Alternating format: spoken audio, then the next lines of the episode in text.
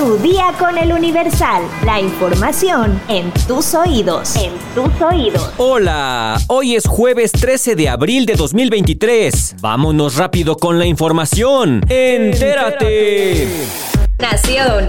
Los cuatro militares detenidos por el asesinato de cinco jóvenes en Nuevo Laredo fueron vinculados a proceso por un juez por su presunta responsabilidad en los delitos de homicidio calificado y homicidio calificado en grado de tentativa. Al reanudarse la tarde de este miércoles la audiencia inicial, el juez del Centro de Justicia Penal Federal de Reynosa, Tamaulipas, Eduardo Javier Sáenz Torres, ratificó la prisión preventiva oficiosa contra los soldados, por lo que continuarán presos en el campo militar 1A en la Ciudad de México. Tras cumplirse la prórroga solicitada por la defensa para reunir pruebas a favor de los militares, este miércoles se reanudó la audiencia inicial en el Centro de Justicia Penal Federal de Reynosa. Cabe recordar que el pasado lunes, la Fiscalía General de la República imputó a los cuatro militares su presunta responsabilidad en los delitos de homicidio calificado y homicidio calificado en grado de tentativa por el asesinato de cinco jóvenes en la fronteriza Nuevo Laredo. Es por eso que este miércoles el juez Sáenz Torres avaló los datos de prueba presentados por la la Fiscalía para procesar a los elementos por los delitos mencionados. Este proceso se suma al que los imputados llevan por el fuero militar en el que están acusados de desobediencia, delito establecido en el Código de Justicia Militar. Metrópoli. Dan 14 años, 8 meses y 7 días de cárcel a Ana Coset García, la trailera que en 2018 arrolló a 14 vehículos, dejando 10 personas muertas y 17 lesionados. La determinación fue a favor de 7 familias de las víctimas y un lesionado de gravedad y sucede luego de 4 años y 4 meses de juicio oral. Aún queda pendiente la etapa de individualización para saber cómo será reparado el daño. En tanto, los abogados de las víctimas refirieron que esta pena es ejemplar para los conductores de los trailers, sin embargo recalcaron que apelarán la sentencia, pues ellos buscan una pena de 22 años. El 7 de noviembre de 2018, el tráiler conducido por Ana embistió a alta velocidad varios vehículos a la altura de la puerta de Santa Fe, lo que dejó 10 muertos y 17 heridos. Ana en ese entonces tenía 41 años, fue detenida e imputada por los delitos de homicidio culposo, lesiones culposas y por daño a la propiedad culposa. Los primeros peritajes de la entonces Procuraduría General de Justicia del Distrito Federal arrojaron que Ana conducía a más de 100 kilómetros por hora y que el sistema de frenos del tractocamión estaba funcionando. También, el análisis de topografía determinaba que en la cinta asfáltica no había ningún bache y se aprecia una ligera curva, por lo que el accidente se debió a la falta de pericia de la conductora. La Procuraduría General de Justicia local informó que a la conductora se le hizo el estudio de química sanguínea para identificar si había consumido drogas y alcohol, pero salió negativo.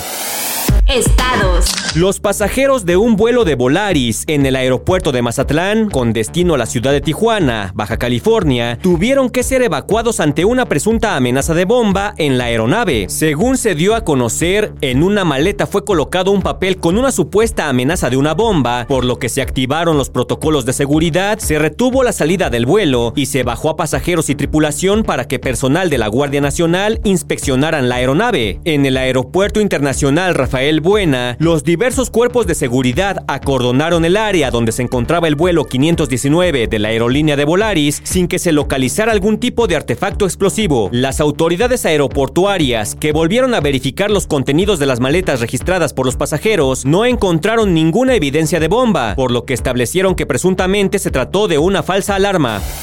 Mundo. Corea del Norte lanzó un misil balístico no identificado al mar de Japón, llamado Mar del Este, en las dos Coreas, que obligó al gobierno japonés a emitir una alerta de emergencia y pedir a ciudadanos de Hokkaido refugiarse. El Estado Mayor Conjunto Surcoreano informó en un comunicado de lanzamiento del misil, que fue registrado por los sistemas de radar japoneses. El Ministerio de Defensa nipón informó que Pyongyang lanzó lo que aparentó ser un misil balístico, por lo que podría tratarse de un arma de largo o medio alcance. Se trataría del decimoquinto ensayo de armas que realiza este año el régimen norcoreano, que ha respondido con varios de ellos a las maniobras que estos días llevan a cabo Seúl y Washington en el sur de la península. En el último mes, Pyongyang ha respondido a las grandes maniobras de primavera de Seúl y Washington, en las que Tokio ha participado también puntualmente con varias pruebas de armas, incluido un nuevo dron o torpedo guiado con capacidad nuclear. A su vez, el régimen norcoreano norcoreano mostró por primera vez sus cabezas nucleares tácticas, lo que subraya que está volcado en mejorar su arsenal atómico de corto alcance para su uso potencial contra Corea del Sur o países vecinos como Japón, que también acogen bases de Estados Unidos.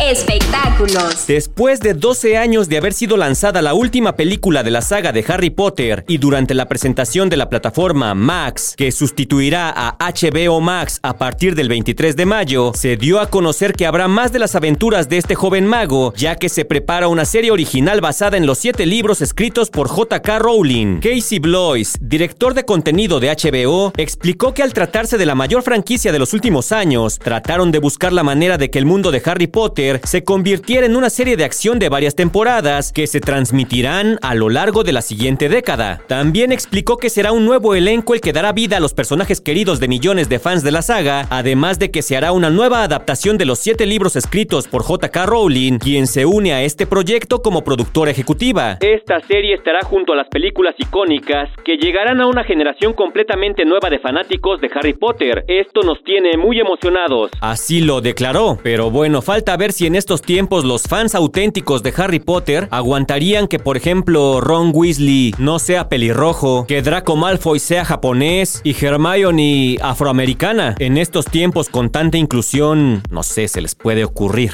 Si tú eres fan de Harry Potter, ¿te gustaría que le cambiaran algo a los personajes o a la historia? Déjanos tu comentario en Spotify. ¿Sabes qué significa la palabra fifi? Descúbrelo en el podcast De dónde viene. Encuéntralo en todas las plataformas: Spotify, Google Podcast y Apple Podcast. De dónde viene es una producción de El Universal.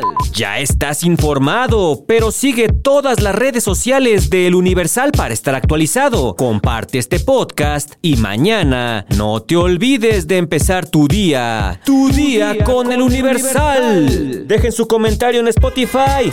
Tu día con el Universal. La información en tus oídos. En tus oídos. When you make decisions for your company, you look for the no-brainers. If you have a lot of mailing to do, stamps.com is the ultimate no-brainer. Use the stamps.com mobile app to mail everything you need to keep your business running with up to 89% off USPS and UPS. Make the same no-brainer decision as over 1 million other businesses with stamps.com. Use code program for a special offer. That's stamps.com, code program.